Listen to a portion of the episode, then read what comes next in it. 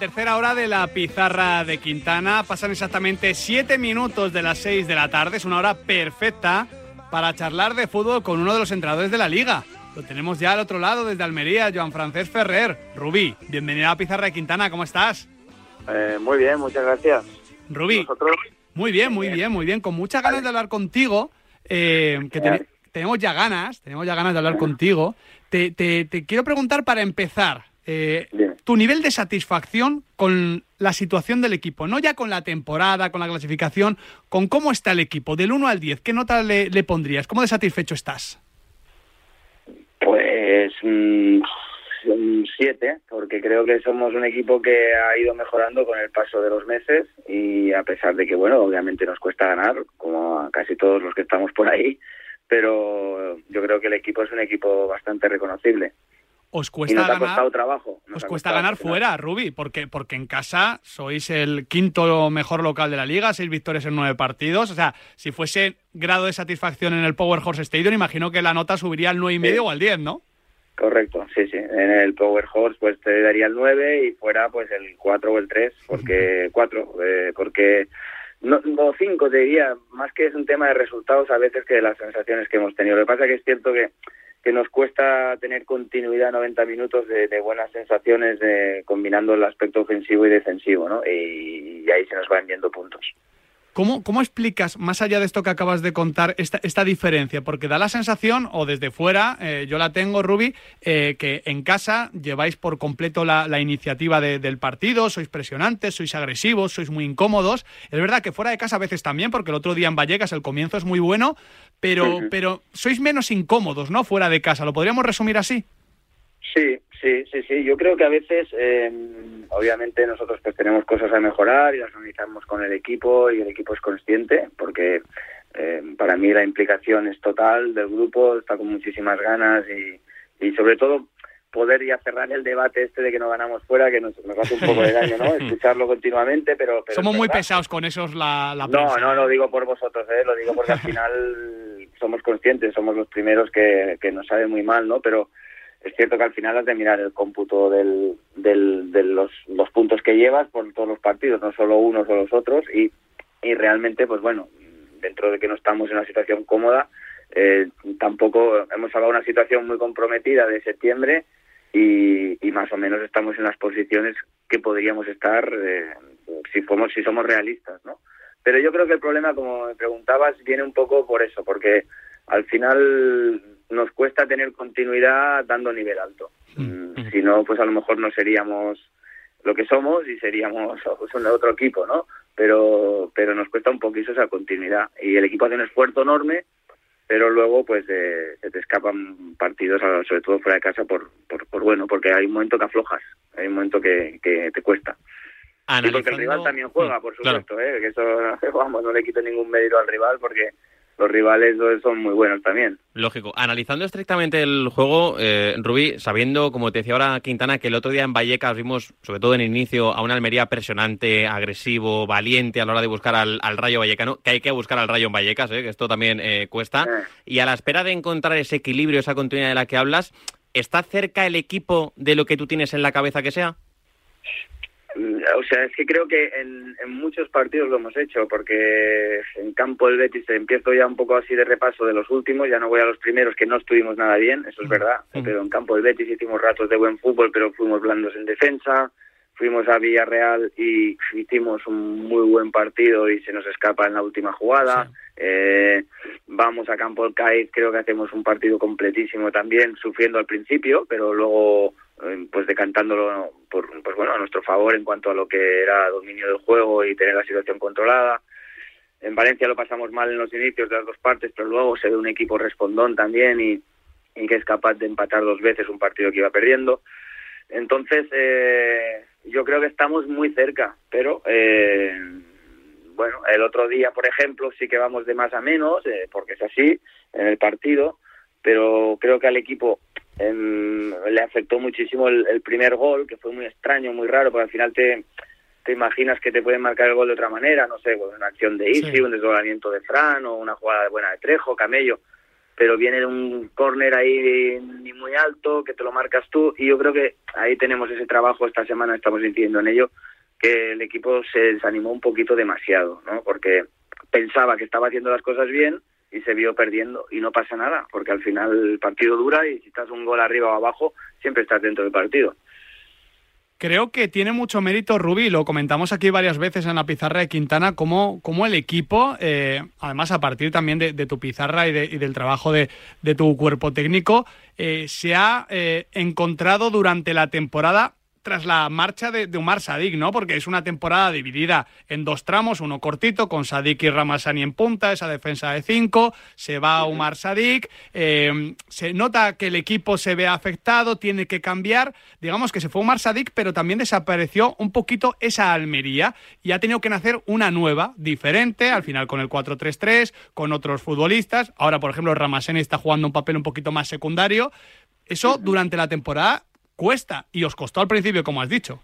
Sí, sí, nos costó porque eh, también fue un poco una sorpresa que, nos saliera también eh, al inicio con, la defensa de cinco porque nosotros en la pretemporada la habíamos utilizado muy poquitos. Normalmente los entrenamos casi todas las variantes eh, de sistemas de juego, ¿no? Los, los entrenamos para tenerlos preparados para cuando los necesitemos. Pero salimos de una pretemporada con unas sensaciones un poco no muy buenas, en, sobre todo en el aspecto defensivo. Y como te venía el Madrid, pues, pues dijimos, vamos a protegernos un poquito más, vamos a juntar a los dos arriba.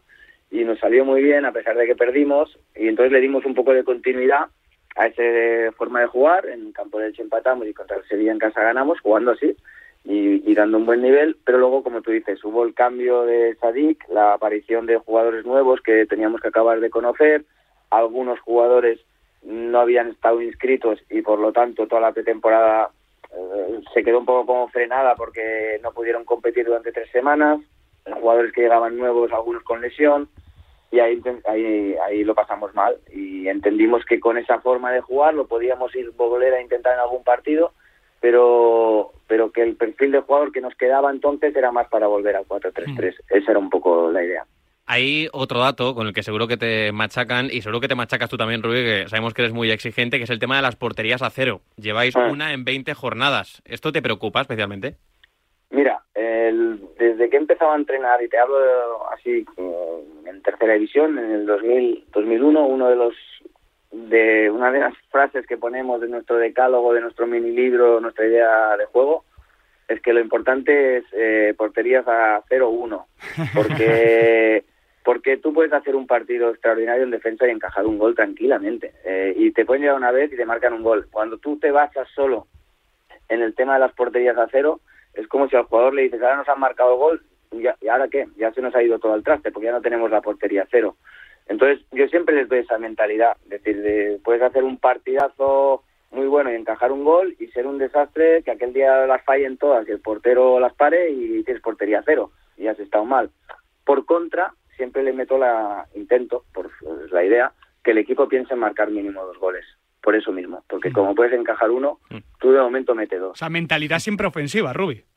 Sí, pero, pero bueno, eh, eh, eh, el matiz que le pongo es no nos conformemos en no tener porterías a cero, porque no me mm. gusta tampoco que mm. ah, nos han marcado un gol, no pasa nada, no, tampoco eso, y tampoco nos conformemos en marcar dos, porque si no, cuando marcas dos, dices, bueno, ahora ya no, hay que intentar otro también siempre. Esta es un poco la idea que intentamos transmitir, pero por supuesto me gustaría tener todas las porterías a cero del mundo.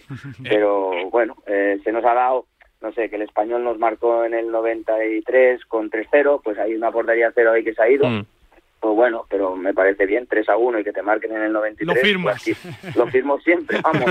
luego, luego es cierto que la que más me dio fue la de Valladolid, que fue en el 91, que también la teníamos esa portería cero casi conseguida esa dolió porque te vas ahí, pues bueno, con una derrota. Eh, y, y alguna más que hemos estado cerquita, pero realmente somos un equipo que no somos tan, tan, tan sólidos, a pesar de que creo que estamos muy organizados, intentamos minimizar al rival pero no somos tan tan fuertes en ese aspecto para, para tener muchas porterías a cero.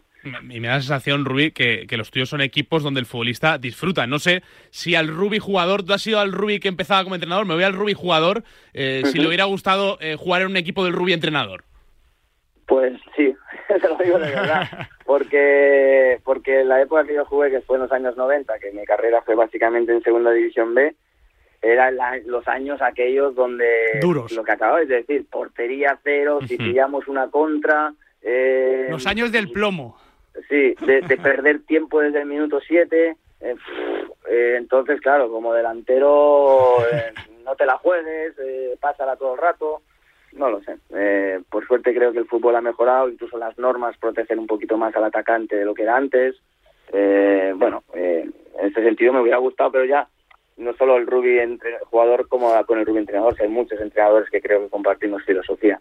El otro día, ya que hablábamos antes del partido ante el Rayo, te escuchaba en la rueda de prensa posterior en Vallecas dejar una frase que me gustó mucho, Rubi, la de he visto equipos que empiezan a llamar al lobo y luego al final acaba viniendo el, el lobo. Te quiero preguntar por el tema de la salvación. ¿Luchar por la salvación es luchar contra uno mismo, sobre todo?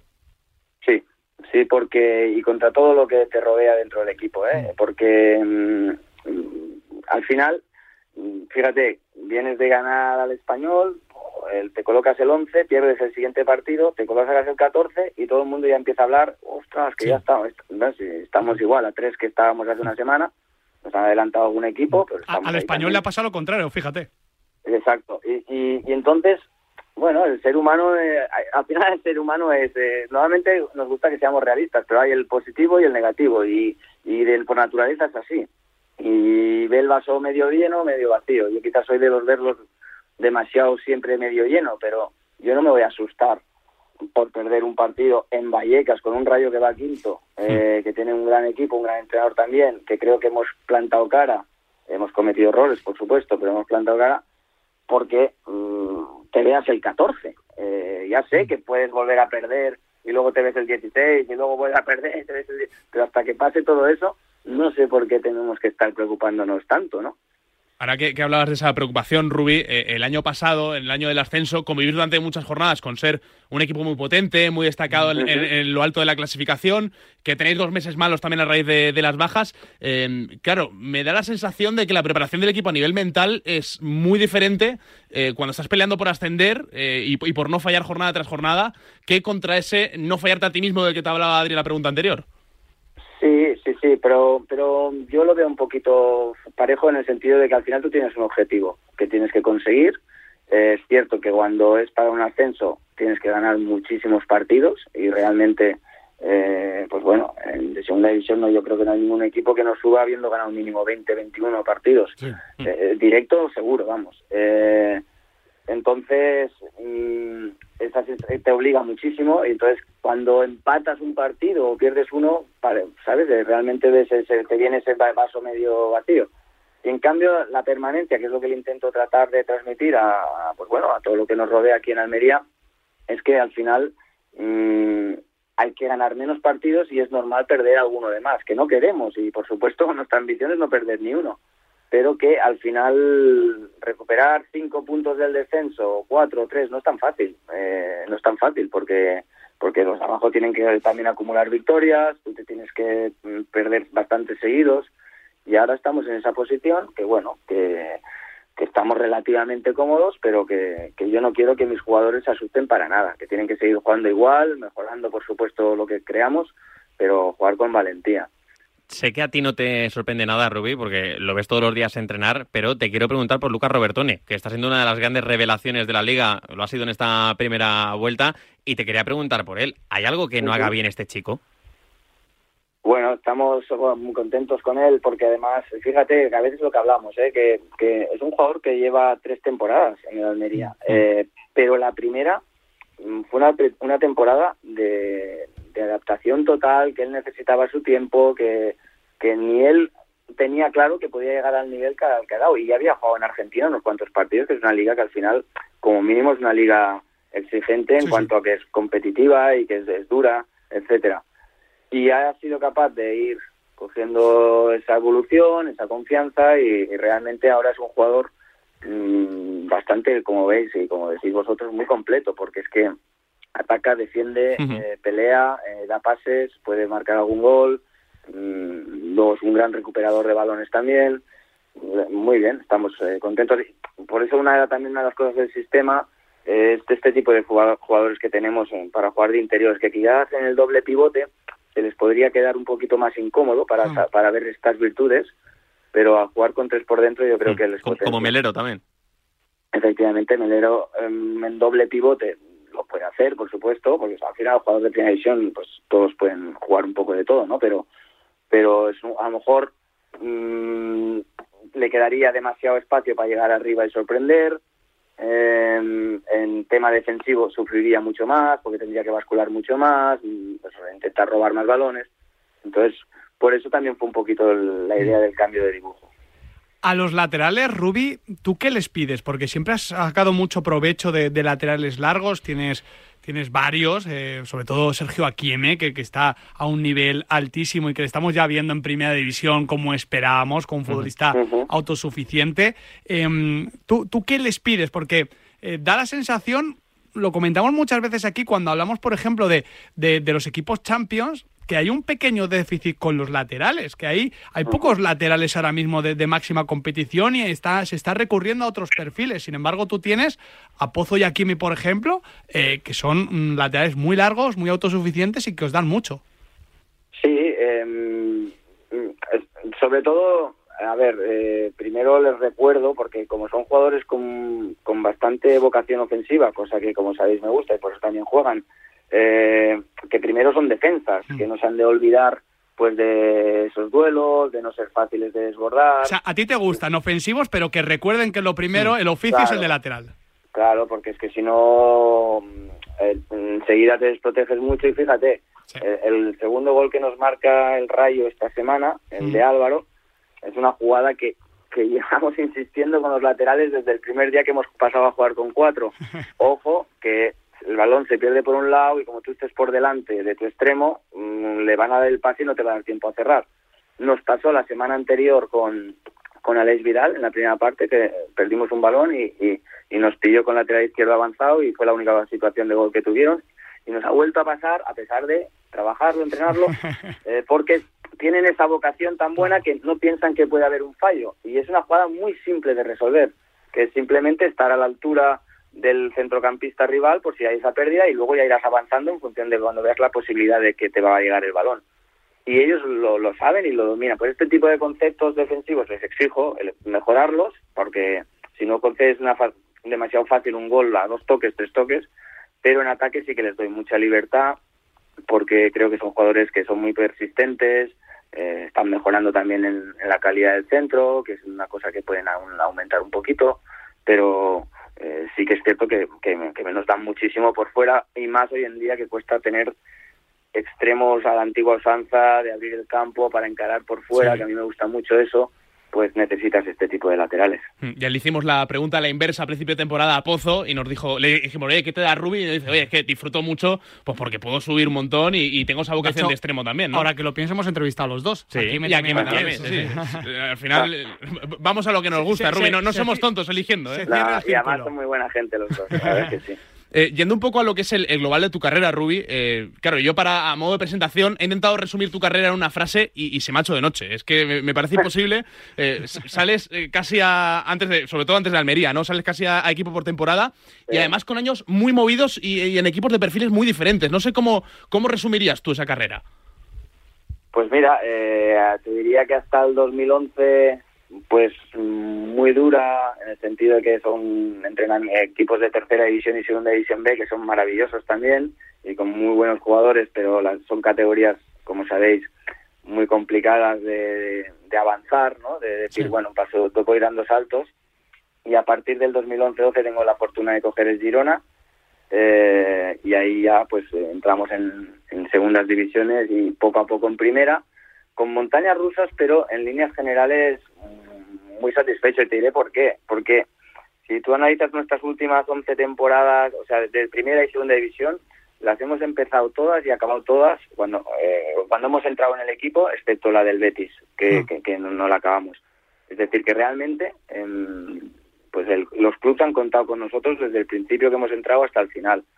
Al inicio fue con proyectos de intentar salvar equipos que no lo conseguimos, pero nos dio mucha experiencia y creo que, que bueno, que el equipo y el club eh, también nos apoyó mucho, porque te estoy hablando del Levante y del Sporting. Y luego, pues todo han sido más o menos éxitos. Su ascenso con el Huesca, eh, clasificación para Europa con el Español, ascenso con el Almería, vamos a ver si conseguimos esta permanencia, o sea que realmente una, un playoff con el Girona, otro con el Valladolid, no, la verdad es que estoy muy, muy satisfecho. Y, a pesar de haber hecho trabajos muy buenos, que yo creo que la, crítica eh, ha sido positiva en, la mayoría de ellos últimamente, nunca habéis estado más de 50 partidos en, un equipo en, esta última etapa, ya en el profesionalismo más puro, digamos. Esto, esto te lo explico también, más o menos, no sé si se puede entender o no. Mm, ha coincidido, te diría que, pues no sé, 50 o 60% de las veces que yo he querido seguir y al club no le ha interesado, a pesar de haber acabado la temporada.